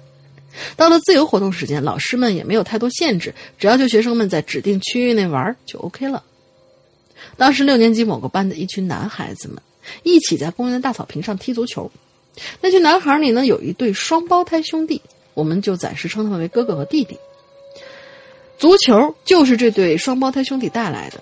他们踢球大草坪，准确来说是一个大草坡。因为地场地的限制，孩子们便指定了两棵树之间的空隙作为球门。比赛双方都往那个球门里面射球，在规定的时间内，哪一队进球多，哪一队就获胜。嗯，因为只有一个球门嘛，所以也就只需要一个守门员，而这个守门员就是由双胞胎兄弟里的哥哥担任的。孩子们踢得越来越开心，这忽然呐，有一个男孩子在射门的时候没有把控好踢球的力度，开了一大脚，把足球一下就给踢到了草坡下方很远的地方。这负责守门的哥哥呢，只好就跑下去草坡去捡球了。草坡上的男孩子们便开始打趣儿，打趣着那个刚刚踢出高射炮的男孩。呵，脚法真是够哼差的。孩子们你一言我一语的开着玩笑，直到过去了好几分钟，才发现，哎，这个小哥哥怎么还没有回来呢？男孩子们就叫双胞胎弟弟去下山找自己的哥哥，尽快把球捡回来，好继续比赛。弟弟急忙朝着哥哥捡球的山坡底下跑过去。就在弟弟跑下山坡十几秒之后，男孩子们就听到了弟弟一声歇斯底里的惨叫。哦，于是孩子们也都往草坡下头奔过去看。奔到草坡下下头，他们才看到弟弟正瘫坐在地上，而哥哥就躺在距离弟弟不到两米的地方。足球已经被哥哥抱在怀里了，这尖叫声也引来了老师和公园游玩的市民。大伙儿聚拢之后，才发现哥哥已经没有了生命体征，而弟弟则情绪失控的瘫坐在地上，抱头大哭。从那之后，弟弟都没再回过学校，而是被送进了精神病医院。嗯，住进医院之后，弟弟情绪显然稳定多了，没有了狂躁和激动。唯一奇怪的事儿，就是。那件事之后，弟弟就开始害怕女人了，啊，包括他妈妈在内所有的女人，而任何人与他交谈，他都不会回话，他就会那么一个人安安静静的发呆，要么就用双手捂着脸，就是那么捂着，让别人看不到他的表情和情绪。只有专门照顾他的男护士，也就是把这个事儿讲给雪儿姐姐的那位。年轻的男护士偶尔能听到弟弟的嘴里蹦出几个字儿，而每当弟弟说起这几个字的时候，他的情绪波动就会比较厉害。那位男护士告诉雪儿姐姐，他依稀仿佛听到弟弟说的好像是“女人”，女人没有五官。好了，结束了。哎，没有五官 对，啊！我天哪！嗯，这还真的是一个很奇怪的事情呢。啊，好吧，那个这他说的没有五官，该不是那个足球吧？我在想，就比如说哦下去以后、看到那个足球在地上滚，然后捡起来以后发现是一个头，人头没有五官，对，没有五官，然后吓到了、还是怎样？但是他哥哥是怎么死的呢？不知道好奇怪。嗯。要不就是那个足球飞起来想咬他。咬啊！对不起，最近什么什么什么鬼娃新娘看多了，嗯嗯。嗯嗯，不考虑这个了。对，我们下一位啊，下一位是这个名字非常非常的难认啊，全是用英文人间。哎，L R H，我是 L I R H H 李荣浩。没有。哎，这个可以，这个可以，鬼影李荣浩，嗯，那可以，可以，可以，可以，可以。下次我跟他要每周一我觉得可能是不是少了个 S 或者多了个 R？L 啊？为什么呢？？L R H，我觉得是可能少了个 S 或者多了个 R。为什么呢？如果呢多了个 S，就少了个 S，把这个 S 加上去呢，就是驴肉火烧；如果把 R 去掉呢，就是驴火。你是真够饿的。啊，驴火啊，驴肉火烧啊。不带这样呢。哎呀，我现在我现在我发现给给鬼友们，就是尤其是这个，就是写起简称名字的话，有很多你比如说那个 啊，王王新新红的干的娘干娘啊，都是就写我说这什么意思啊？王新王 X W X 什么？我说是什么王新红的干娘？不是不是，人家写可不是那个意思啊，人家好像是跟女朋友有关，确实跟女朋友有关的一名字啊。完了之后呢，这 lrs 我不知道，李荣浩最好千万不是驴肉火烧啊，也不是驴火就成啊。如果你觉得驴肉火烧或者驴火这个词这个名字比较雅致的话，也可以跟我联系啊。嗯，好嗯，行，那鬼影李荣浩吧，那就啊，李鬼影李荣浩啊，嗯，施阳小小小哥哥。龙鳞小小小姐姐啊，二位主播好，各位鬼友大家好，时间二十一二十一世纪初啊，来吧，就是二两千零几年的事儿啊，嗯，开始讲了啊，驴火直接开始讲，那个时候啊啊，那个我们呢，这我姥我在姥姥家住，我姥姥家在哪儿呢？啊，叫香呃香河啊，那就是产驴火。你又完没完？嗯我还没吃午饭呢。于是啊，我们在老我在姥姥家住，于是有时候姥姥就会给我讲故事。哎，记得印象最最最深刻就是有关于大马猴的故事。你们家不会在天津吧？天津好像就是有大马猴这么个说这么个呃，说法，东北也有，东北也有大马猴有吗？哦有有有东北也有大马猴啊。老家那边有个传说，小孩子要听话，如果不听话的话，在晚上大马猴就会进家门把孩子抢走了，并且吃了。就是这么一个传说，让我曾经害怕一个人出门。我觉得真的是小时候小孩子也都没见识过。你看他一说大马猴，关键这个名字要起的响亮，你知道吧？必须要打名。你说你要跟他说不听话，晚上大玲玲把你抓走了。嗯，他不觉得大玲玲是一个非常生动的一个名字啊，一一看就不像大马猴这样的一个东西。大马猴一听就很可怕，你知道吧？啊，就这个，但但是我觉得也很奇怪，就是因为比如说我我弟弟小的时候也有一个这样的一个就是触发点，他会觉得很害怕。他的触发点叫黑老头儿，你要黑老头我就不明白这个黑老头儿为什么呀？啊不不黑老头黑老头很哪有可怕了？他认为老头儿其实有时候他就是年龄代沟，有的时候他认为老头儿有的时候挺可怕的。他有些大爷啊，有时候他就害怕老大爷，有时候老老大爷看小孩儿，嗯，就，哎，他就老凶他或者怎么着的，哎，就叫他说别动，啊，就就是他就黑老头儿，你知道吗？多恐怖啊！啊，对，就是就你说嗯满啊满脸什么都没有，却一坨黑，哎，一坨黑洞，哎，那挺可怕的，咦是挺可怕的，是挺可怕哎的，好吧？曾经一个人呃害怕一个人晚上出门啊，那是一个冬天的夜晚，天特别特别的黑。我在姥姥家呢，正在看电视呢，天也不早了。姥姥就说呀：“咱们该睡觉了。”于是关掉电视。但那个时候啊，我不懂事儿，于是开始作呀、哭啊，我要看电视。姥姥说：“不行，太晚了，大大马猴出来，你你要是不听话就抓你了。”哎，鉴于这种生命体的这种淫威，我就不敢胡闹了。那这姥姥就说呀，在他小的时候，家里就流传这么一传说。你说呀，哎，你看今天姥姥还挺多，你看上一姥姥，嗯这就轮到我又一姥姥。哎，在咱们家南边这俩姥姥是一个人一个人，这姥姥都比较八卦，你看哎姥爷一般都是属于沉默寡言，那姥姥就是哎，小孙子，我给你讲个故事啊，什么大马猴什么的，嗯啊，在咱们家南边啊有一片森林啊，那个时候还有好多野生动物出没呢。有的时候半夜呀，你还能听着狼的叫声呢。啊嗯，偶尔我一定会回来的。啊，就就那个狼，偶尔会在那个月光下能看着狼的身影。啊，有一天一个小孩不听话呀，大半夜就要出去玩儿啊。他姥姥跟他说：“不行，外面有大马猴，给把你吃了。”那大人倒是无所谓，小孩又害怕又好奇呀。于是，好多胆大的孩子也决定要亲自出去看这大马猴到底长是个什么东西。啊，这几个小孩也是特别不听话、淘气啊啊！这这孩子又一只要淘气也不听话，都有他们份儿。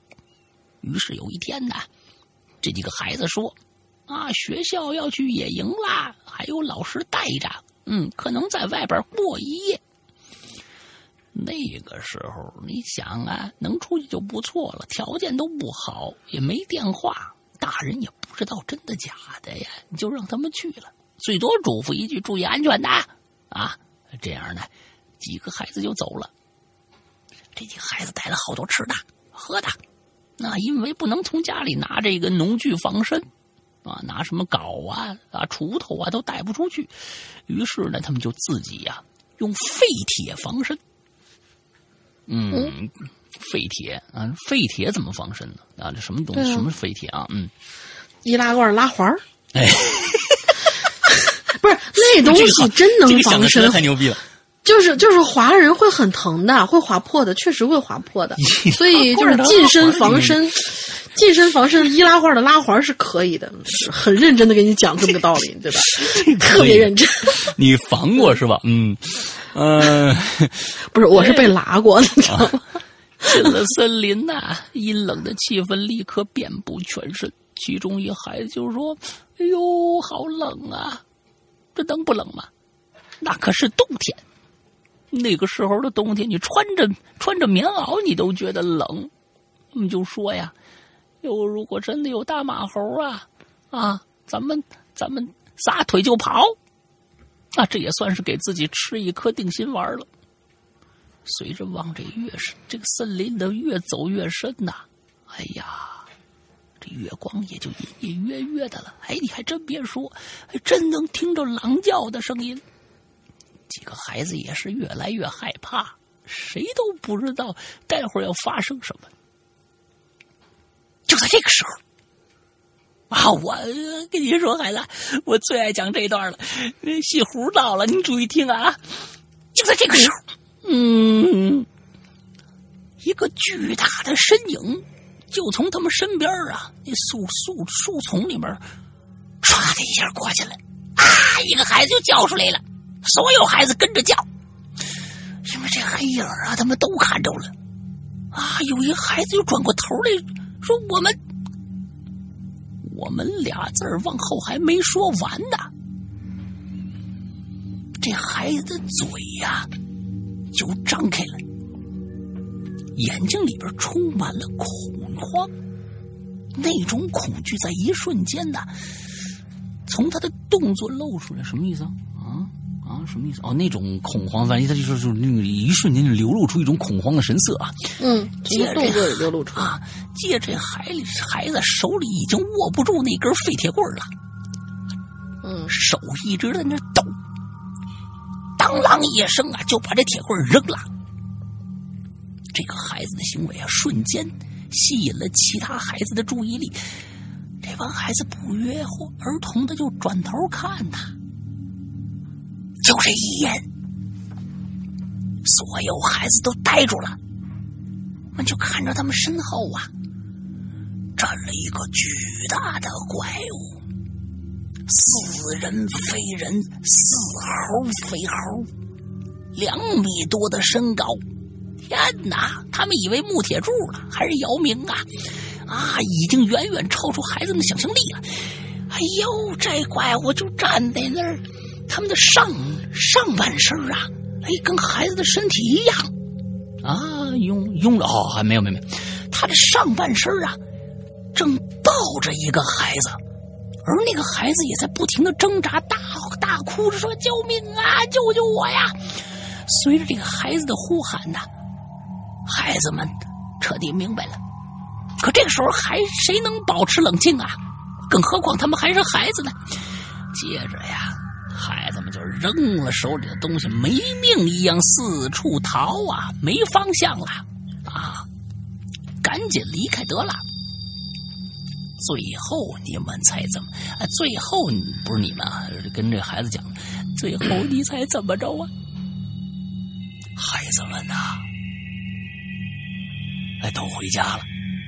哎，跟家里人说了发生的一切，短短几分钟，似乎所有人都知道这事儿了。所有人都拿起武器，打算去森林救那孩子去。这几个淘气包啊，又聚到一起了，互相打量着，最终发现，哎，这这刚才少了谁呀？谁被那大马猴给抱走了呀？哎，是一个年纪稍大的孩子。几个人面面相觑呀，谁都说不出啥了。为什么呢？因为那个巨大的阴影还在他们脑海中盘旋呐、大马猴，多可怕呀！的马猴，你知道吗？的马猴啊！第二天早上，去森林的大人都回来了。那这时候他打一括号啊，括号里的结局，如果感觉太血腥就别读了。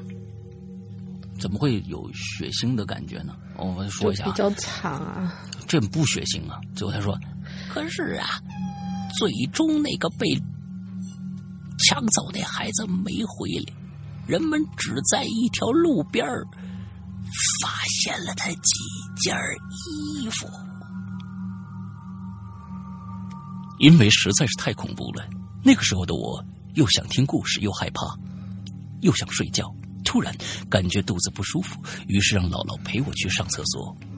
正在我提裤子的时候，我抬头一看，一个身影出现在了不远树后面，啊、不远的树后面，似人非人，似猴非猴。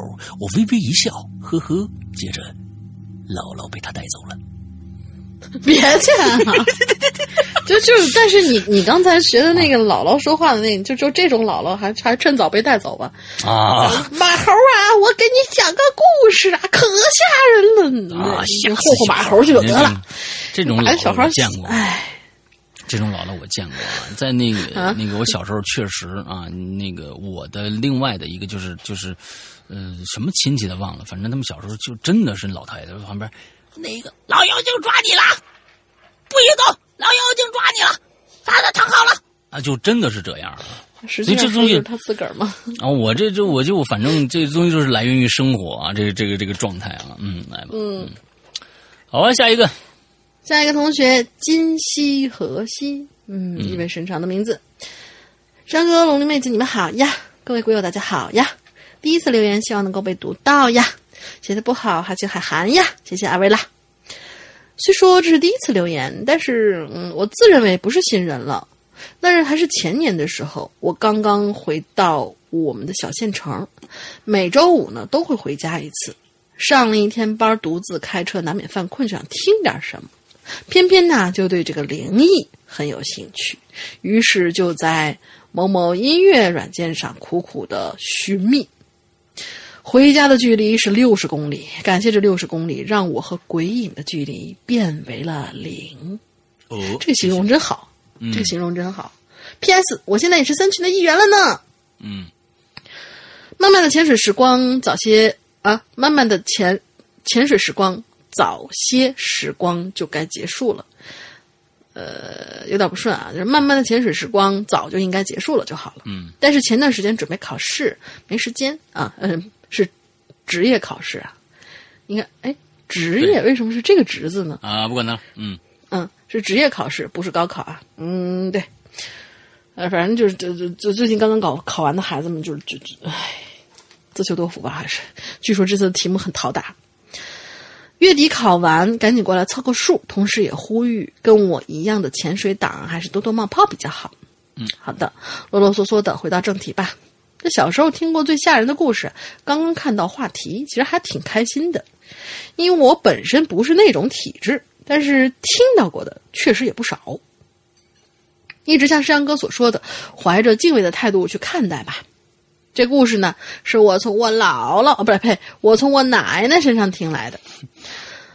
那个时候，我家旁边是一座很大的山，后来规划修建铁路，而线路偏偏就在我家前头一两百米的样子。因为要去要严格的按照图纸施工，挖的挖，填的填，低洼地区啊，就，呃，低洼的位置就被填的像，像河堤。嗯，为什么要被填的像河堤？就被填了，像河堤，呃，还是怎样？而两两座大山被一分为二，这个故事就发生在那座山里。听奶奶说，以前这座山的人呐，都不是往里边走的。哎，听以奶奶说，以前这座山人都是不愿意往里头走的，里头啊黑漆漆的，很是瘆人。但是自从铁路施工以后，逐渐的有些人也愿意为少走点冤枉路，嗯，而进山绕行了。毕竟可以省下不少时间，不是？想想当时农村还是讲究分工制的，社员们也都比较辛苦，每天都是早中晚班的干活，像往常一样劳作了一天，天已经黑成一片了。望着眼前比黑更黑的山，一位当时正值壮年的老爷爷就毅然决然的。向山里头走去，因为很少有，呃，因为有少许人走过，路上还是能清晰的看到一条痕迹的。沿着痕迹，也不至于，也不至于走到迷路。月光淡淡的从树叶的缝隙中洒下来，爷爷就这样披着星星月光，一步步的往前走。可就是不知道走了多久啊。他耳朵边上总觉得能听到有人用锄头锄地的声音，一下一下的，但是分不清是什么位置。可听起来距离自己是不远，但也不近。爷爷当时又觉得奇怪，这大晚上的山里捣鼓什么呢？没多想，脚下的步子却快了不少。虽然不是每天经过的路，但是也走过不少次了。哪知道就这一次，好几个小时他都没走出去。想想平时也就半个小时路程啊，哪需要走这么久呢？爷爷就站住了，环视了周围不远位置的一个个的坟堆。说实话，白天还不觉得，晚上就像活生生的一个个人站在那儿似的。此时此刻，爷爷心里的后悔那是不言而喻的。终于，爷爷咬了咬牙，又坚持啊往前走了好几段。想着也不可能是自己走错路，也没什么岔路啊。听就听着那一声一声回响，回响的锄头锄地的声音，爷爷确定肯定遇到了什么不干净的东西了，就一屁股坐在了石头上。听奶奶说，最后爷爷能出来是因为抽烟的火光驱散了那种东西。不过到家的时候，也已经晚上三四点了。掉到到了第二天，爷爷干活的时候说起了这件事儿。当时好多人就说，一定是修铁路的民工的冤魂在作祟，没有大型的设备就日夜不停的赶工，很多人不经意的就倒下了，有的尸骨得以还乡，但有的也有埋在当地的，孤苦伶仃，想想还是挺可怜的。嗯，那既然来了，我再补一个小故事吧，就是前不久发生的。那天我下了班准备回家，妈妈给我打电话让我跟他们一起回，于是就先去接他们。就在回去的路上，我妈就一直跟我说：“哟，我这眼睛怎么那么疼呢？”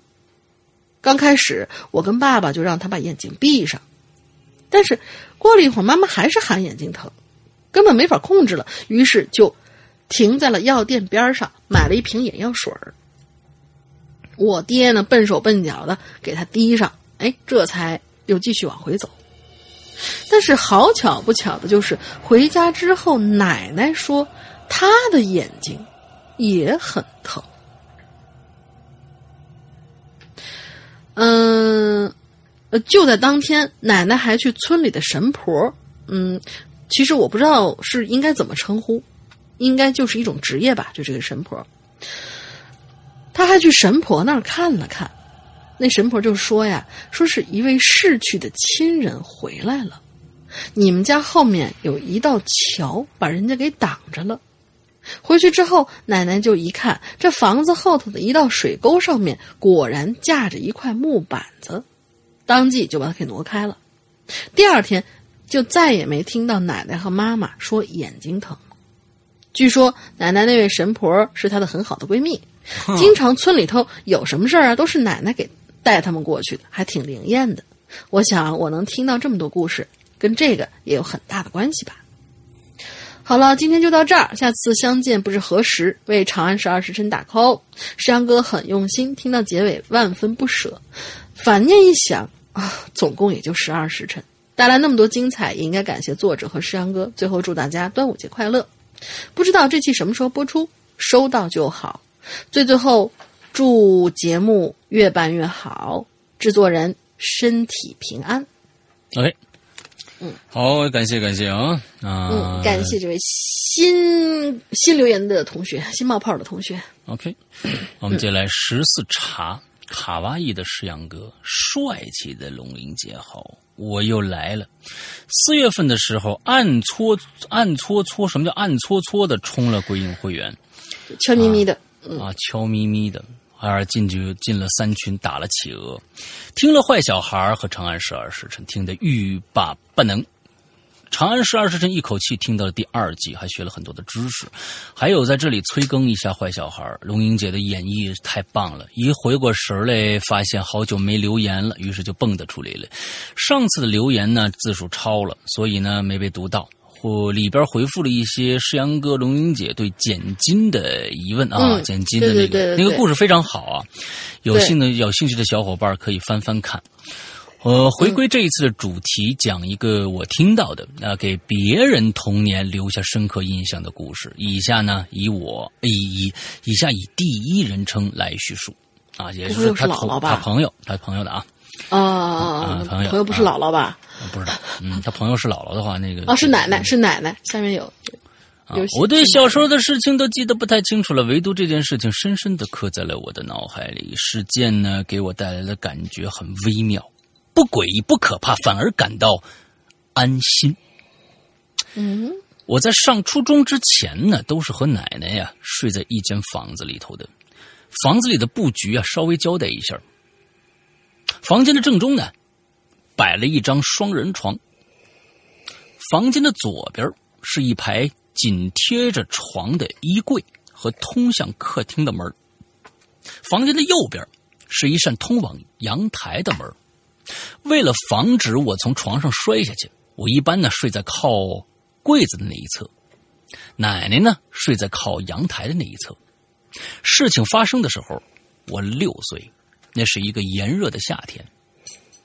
当时啊，身边的奶奶呀，那呼噜声早就打起来了。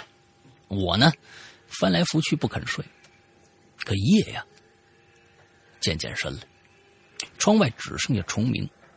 我终于开始有点倦意了，就把眼睛闭上。可闭上没一会儿，我就感觉房间里头变亮了。因为我当时以为是奶奶起夜把灯给打开了。我睁眼一看，就发现脚那边方向的那个柜子上啊，出现了一尊发着光的巨大观音像。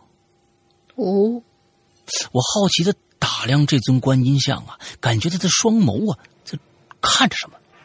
我顺着观音像的视线望过去，突然我就看到阳台的门上穿过一个个的人影他们整整齐齐的排着队朝着观音像走。我仔细一看，发现这些人影都是一些残肢断臂的士兵。他们走进观音像之后就消失了。一队人走完以后呢，观音像也消失了。当时觉得士兵都是好人，所以我就没感到害怕，反而觉得有士兵的存在让我很安心，觉得他们是在保卫着我，并且认为他们和观音像一起躲进柜子里了。暗暗想着早上一定要打开柜子找一找，就这么想着想着，我可就睡着了。打开，早上起来以后啊，我直奔着那柜子可就过去了。打开柜子里边一看，你们猜怎么怎么怎么着？嘛都没有。长大了懂事以后呢，啊，回想起来才知道，原来自己目睹了一场灵异事件呐，但是依然没有害怕，只是觉得奇怪。家里人并没有供奉什么观音呢，可这观音像哪来的呢？而且和平年代已经持续那么长时间了，如果说这些士兵是去投胎的，那为什么到现在才发生呢？以上就是我听到的一个神奇的故事，这应该没有超字数吧？最后祝两位主播越来越好，祝鬼影越来越好，谢谢。嗯，谢谢。嗯，今天最后一个了啊。对，最后一个三十古夜，我们的胡叔，敬爱的师阳老大，稍微有些靠谱的大玲玲，你们好呀。嗯嗯，好吧，我三水古月先在这里跟各位鬼友说声端午节快乐。好了，闲言少叙，我就来跟鬼友们讲讲我童年时候我的母上大人给我讲的他的诡异经历吧。以下进入正文。那一天啊，正好是我母上大人的十八岁的生日，也是他永远忘不了的十八岁生日。你你过了几个十八岁？请问，就这就这一次永远忘不了。嗯，那一天中午，母上大人在食堂打完饭，还没有走到宿舍，已经开始幻想丰富的生日晚宴了。那个时候，母上大人和他的同学们学习很紧张，当时也没有手机、平板什么的可以玩儿。每天无聊的时候呢，只能幻想一下周末回到家里有多少美好的生活，窝在沙发里看电视、吃零食、翻杂志。就在我母上大人一如既往陷入沉思的时候，突然就感觉身边有一阵诡异。他抬头一看，发现四周白茫茫的，什么都看不清楚了，就好像突然之间步入了一片迷雾之中一样。那个时候，母上大人有点懵。不明白怎么回事啊！就在这就在这个时候，隐隐约约之间，他发现前面有点亮光，他就赶紧朝前跑。只是不知道跑了多久，四周还是一片白茫茫。那母上大人就开始焦躁起来了，脚步也越跑越快。突然，这个时候起了一阵风，周围的白茫茫渐渐的好像变淡了，远处的灯光也越加清晰。耳旁却隐远、隐约的出现了一串歌声在飘。随风奔跑，自由是方向，追逐雷和闪电的力量。就这歌啊，他写的啊，对对对，他真是他写的，嗯。就你你要不唱出来，我乍一看上去我还没反应过来是哪首。浩瀚的海洋装进我胸膛，就就这个歌他还写呢。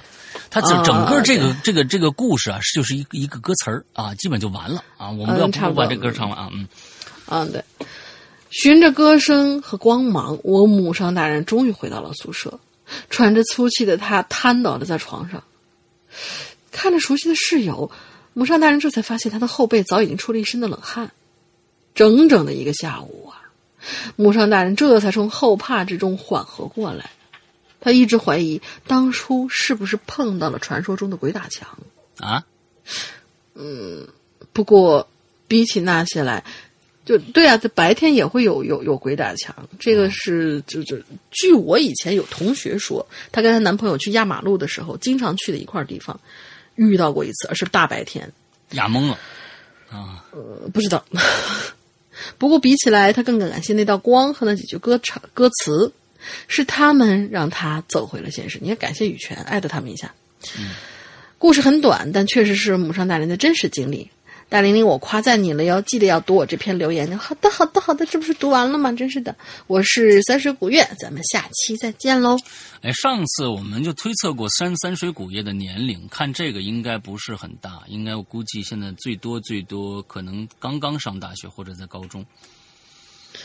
你看看啊，我们我们分析一下，呃，我们我们自己的父母啊，我们要像我们这样的年龄的父母，我们想他十八岁的生日的时候，呃，他不会再想着晚上我要吃多么丰盛的日这个生日晚餐，他一定不会想这样的一个问题。那时候可能对过十八岁生日还无所谓呢。当你对生日有感有有有感觉的时候，是因为可能我觉得最少应该是八零后的人。八零后的人才会对生日可能有这个概念。晚上十八岁了，爸爸妈妈成人了，成人礼啊或者什么，这种才重视。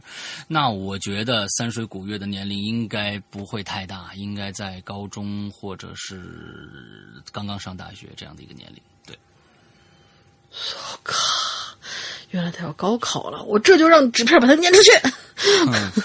啊，所以，所以，对，对，对，对，OK，好，我们今天的所有的故事结束，我们在呃最后的时间里面再给大玲玲做一次广告啊。那完之后，我觉得呃，但是希望大家呢，今天晚上和星期五的晚上，每周一和周五的晚上都有大玲玲的直播。她现在在讲的这个呃一个。长超长篇故事啊，上百万字的一个超长篇故事，就是我在泰国卖卖那不是我在泰国卖佛牌的那些年啊，他是个卖佛牌的啊，不是那个什么我在泰国卖佛牌的那些年啊，这是一个挺好听的故事。反正他是给自己找的故事，应该都没什么问题。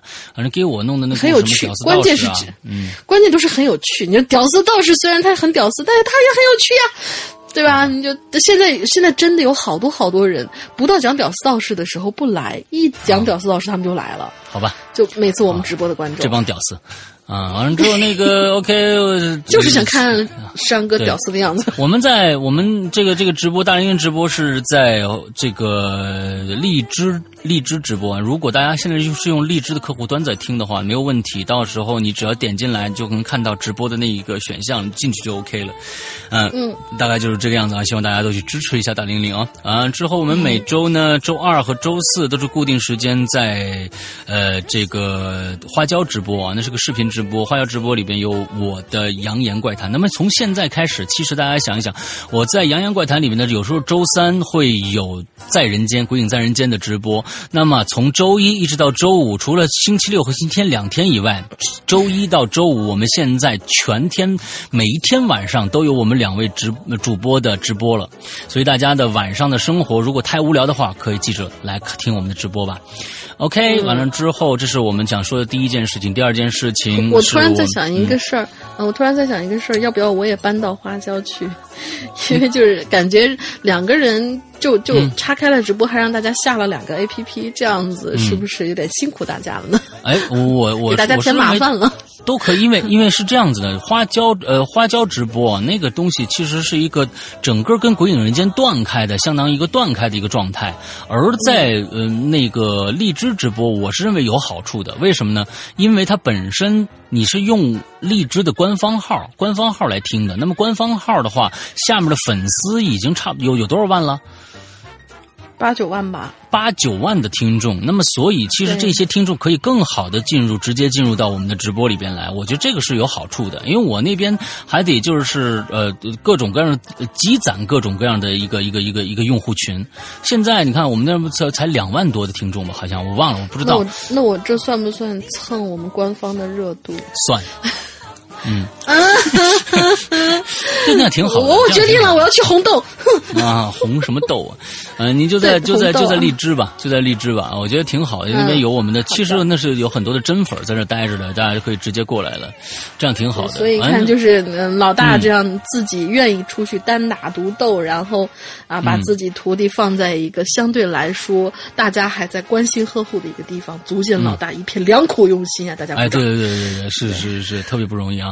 完了之后，接下来就是我们的这个，我们的这个叫什么？这个这个这个这个啊啊，这个这个识文断字的征文记啊！大家一定现在如果想要投稿的话，赶紧投来你的稿子。完了之后，说不定你就变会变成我们《归隐人间》第十季的一位作者啊，一位入选的作者。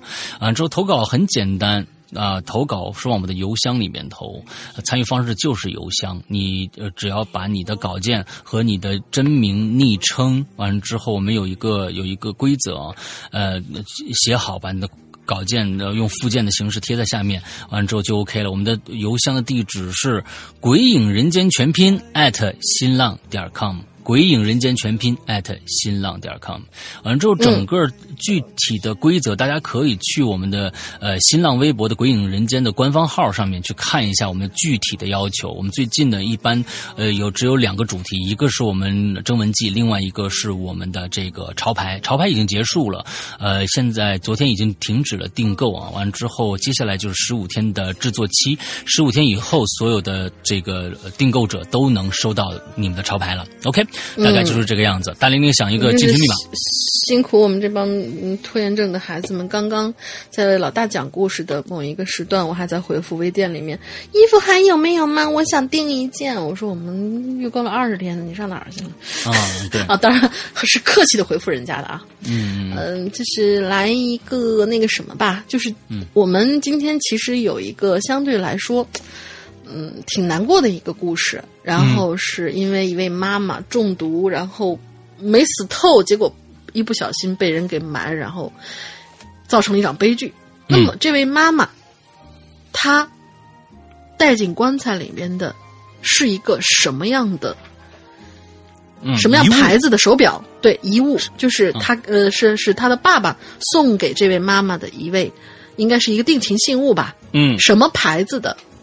一块手表，OK，嗯，俩字儿，好，嗯，OK，完之后，我们最后还是要介绍一下我们的会员制啊，每一次都说，呃，现在我们的会员的服务呢，呃，已经全面开通，就是在我们的安卓和苹果手机上都开通了，只有在手机 APP 里面才能听到我们这个服务啊，嗯，之后大家都可以在通过苹果的 App Store 或者是安卓的各大的这个几个主流的吧啊应用下载平台都可以下到我们的 APP，比如说安卓的呃这个呃这个这个这个这个豆瓣豆家、OPPO 呃三六零，完了之后腾讯呃还有这个百度这几个都有啊我们的呃 APP 下载，下载了以后呢，嗯，就在这个里边可以呃直接比如说安卓用户你只要有。支付宝的话，就可以直接付费购买，就可以收听我们的会员了。那么苹果用户希望你们加一个一个微信号，那么微信号的名字叫做“会呃鬼影会员全拼”啊，“鬼影会员全拼”这样的一个微信号加一下，我们的会员呢，我们的服务人员呢可以给你。呃，直接的用你的微信支付的方式，呃，来加一下我们的会员，因为苹果那边要拿走百分之三十，两边的价格都是一模一样的，每年只要二三八，每年只要二三八，但是苹果那边要拿走百分之三十，我们收到的比较少，所以苹果用户麻烦就是多走一步，因为你如果想加我们的会员 VIP 会员的微信微信群的话，也要通过上述这个号“鬼影会员全拼”的这样一个号来加我们的会员群，那么安卓。的用户也是这样子，如果你已经购买了想加会员群的话，可以通过这样的一个方式进来加我们的啊这个会员群。之后呢，啊我们的会员内容是什么？百分之八十的节目是量身为会员定制的，也说里面的百分之八十的节目是其他人任何人听不到的，也是在这个会员专区里边是给你们单独定制的节目。所以外围的有很多以前发布的一些节目，你没有购买过的节目，那个也是。单独收费的会员是一个独立的一个存在，那么里边呢有很多很多大量的长篇故事、短篇故事等着大家去听，都是会员专享的。比如说刚才提到的，这目前来说的《长安十二时辰》和现在大玲玲在更新的《坏小孩》啊，包括很多很多高智商犯罪第三、第四部各种各样的呃这个这个故事都在里边。包括我和大玲的专区，每个星期跟大家聊一段呃自己觉得这个星期特别呃有感触的一些事情，呃这些东西全部是会员独享，这就是我们呃会员的内容。希望大家可以去尝试一年，我相信你明年一定会续费的。嗯哼，OK，那今天的节目差不多到这儿了。大玲玲还有什么想说的？哎，请大家多多关注我的直播，好吧，我会坚持做下去的。嗯啊，OK，完了之后其实真的是像老大说的那种，就是你开播嘛，开播就就其实没有那么就你你你觉得这儿有害怕，那儿你怕弄不好的，会会怎么怎么样？但是好像拨开了以后也也就那么回事儿，没有觉得很害怕。对，所以欢迎大家，呃就是说多给大玲玲多送点礼物啊，多送点礼物啊，这是一个这个特别好的一个事儿啊。OK，那么今天的节目到这儿结束啊，对，祝祝大家这一周快乐开心，拜拜。拜拜。